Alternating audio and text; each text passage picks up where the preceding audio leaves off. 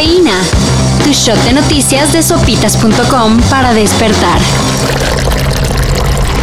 Lamentamos profundamente este acontecimiento y también la información que, que, que, tenemos preliminar es que no es un periodista. El gobierno federal hace como si no pasara nada, pero en solo un mes fueron asesinados cuatro periodistas en nuestro país. Casi la mitad de 2021.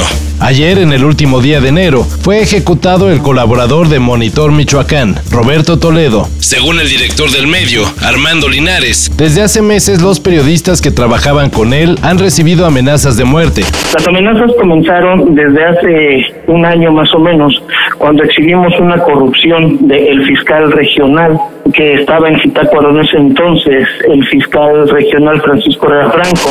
Ayer se cumplió una. Desde presidencia se minimizó el asunto, diciendo que Toledo no era periodista, sino auxiliar de un despacho de abogados. Como si nadie tuviera que dobletear o hasta triplicar oficios para sacar el gasto.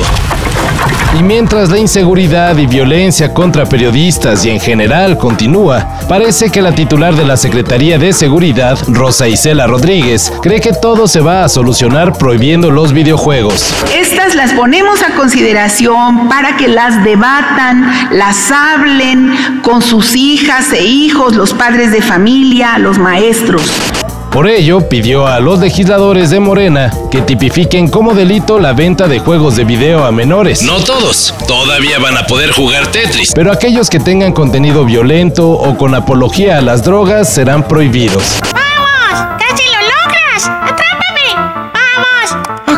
¡Papá, no sigas jugando! Espera, casi alcanzo al dragón. Y pues ya con esto se acaba el narco y la violencia. Seguramente no.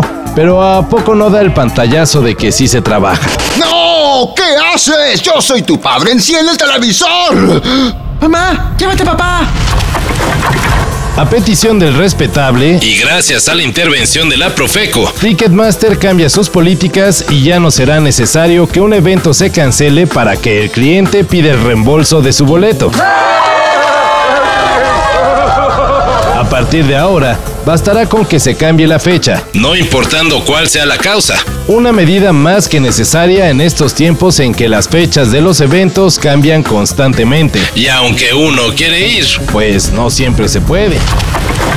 Mucho jijiji, jajaja, porque el Barcelona no gana nada. Pero más cábula con el PSG que ni con su cuadro de lujo da una. Ayer el millonario club parisino fue eliminado de la Copa de Francia al caer en ronda de penales ante el Niza. Con todo y que jugó Messi y Mbappé entró de cambio. Es un fracaso absoluto. Yo te digo que te moderes un poquito y tú te vienes a Freud. Está tan grabado esto.